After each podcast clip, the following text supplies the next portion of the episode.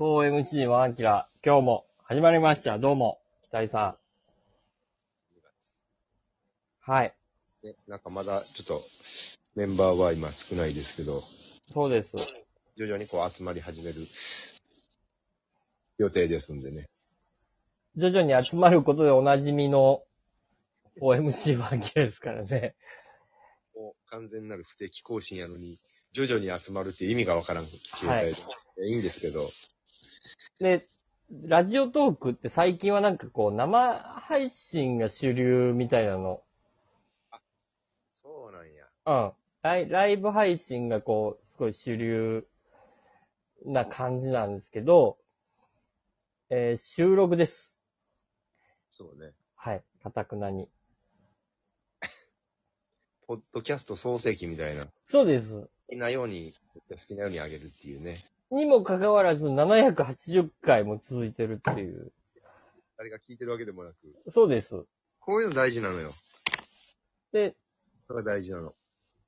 あの、佐川ピン芸人さんからのお便りも、あの、届いてたみたいです。僕あの、ラジオトークがこうアップデートされることによって、あの、なんかどんどんどんどんこう見方がわかんなくなっちゃって、あのまあ、結果的に無視してた形になってしまってるんですけど、大変申し訳ございません。。はいい。まあ、ちょっとその辺はね、ちょっとまあ、いろいろ人が揃ってから、お話できればいいかなっていう感じですね。そうですか。え、ゆ雪大阪降ったんですか？この2、2、3日前。こう東京も雪ってもう1日ニュースやってたでしょ？先週末か。あ、大雪警報のやつ？10日、10日あたり。うん。うーん、ゼロですね。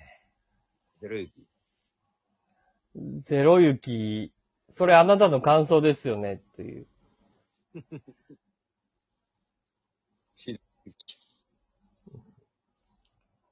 だって、北井さん、大阪に住まれてて、雪降った経験って、ないでしょ？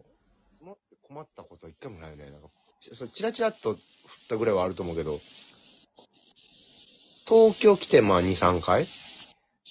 そうでしょ？俺、大阪で、雪、やばいなって思った時って、田無州の家に泊まりに、あった、1回2、3センチ積もった時あったよね。あったやろ？うん。田無州の家でなんやかんやしてて、多分北井さんもおったと思うな。いや記憶あるある。思い出した。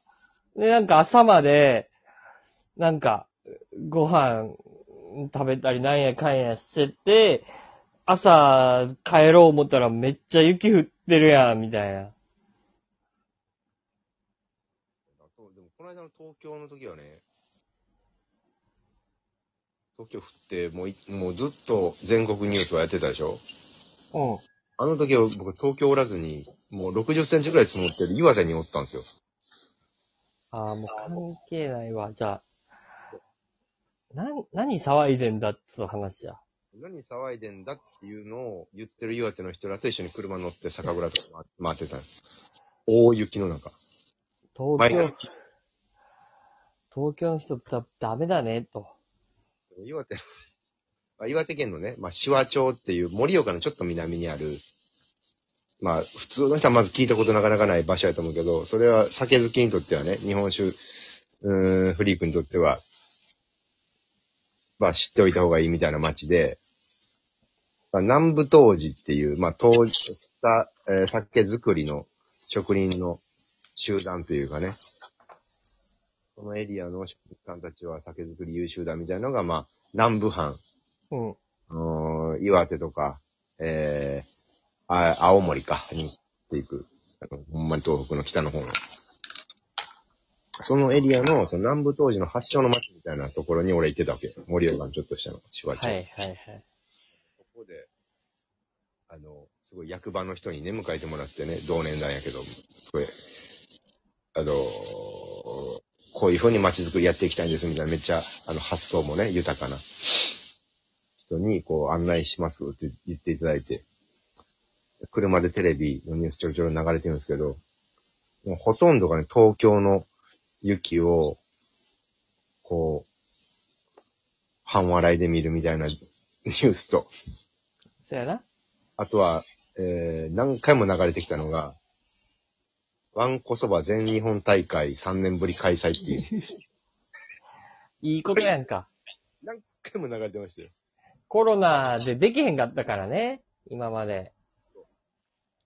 もう、ワンコそばをこう、入れるおかみさんとかお姉さんのね、からもコロナウイルス出てるんじゃないかみたいな、それぐらいの恐怖心やったわけじゃないですか。3年前は。まあそうやな。超久々の開催で、全 日本大会、3年ぶり開催、3回ぐらい見た車の中で、同じニュースを。めでたいことよ、岩手の人からしたら。ちょっと案内してもらってね。も東京の雪が、こう、みんなが騒いでたり、あの、こうだ言ってたのをね、全然、ちょうど感じないタイミングでもう60センチ持ってるような岩手におりましたわ。うやっぱ3センチぐらいでむちゃくちゃ騒ぐからな、東京の人っつうのは。な車もうん。ほんで、降らんからな。降らん雪、降らんくない？なんか何十センチ降るかもです、みたいな、むちゃくちゃ煽るけど。いやそこまでは降らへん。3センチか5センチか。まあ、だから、うんでもさ、寒いのは寒いから、本当に温暖化してんのかっていうところですけどね、もう、もっとどんどん二酸化炭素出していくべきなんじゃないのかなって。死にゲップさせる。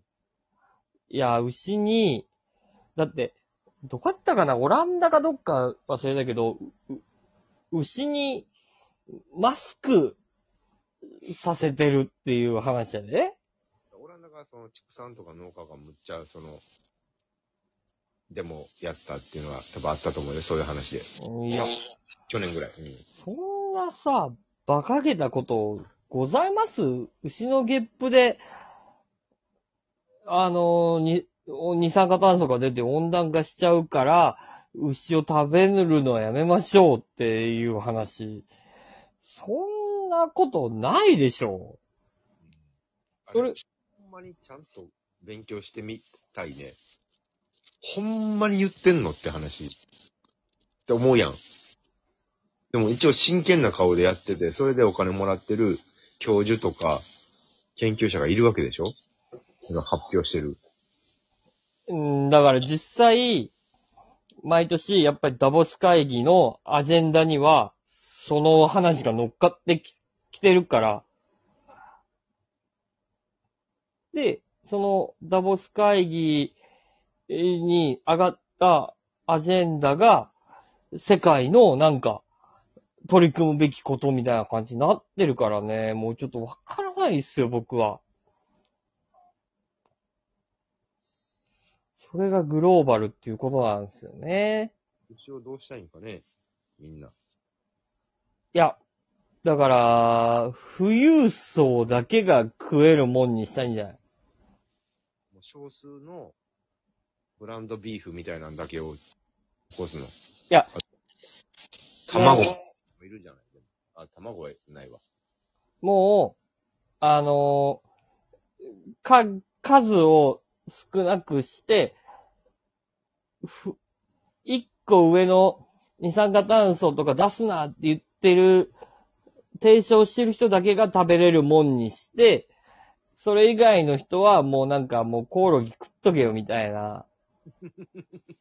なんかそういうことなんじゃないの？ほんまにあの、電車、スノー、なんか、なんだっけ、スノートレインじゃないや、なんか、雪と寒冷化した地球でずっと走り続ける電車の中の先頭の方が富裕層でみたいな、ドラマにもなった、あと、ネットフリックスで。でも本当そういうことなんじゃないの？だって、ダボス会議に来てる人たちはさ、二酸化炭素を出すなって言ってんのにさ、プライベートジェットで二酸化炭素撒き散らして、スイスのダボスに行ってるわけやから、うーん、ちょっとよくわかんない世の中ですよね。ちょっとよくわかんないですけど。うーん、だから、グローバルな世界って素晴らしい、いいことやとは思うけど、うーん、なんか、ちょっとそれだけになると、なかなか住みづらい世界になっちゃうんじゃないかなっていう。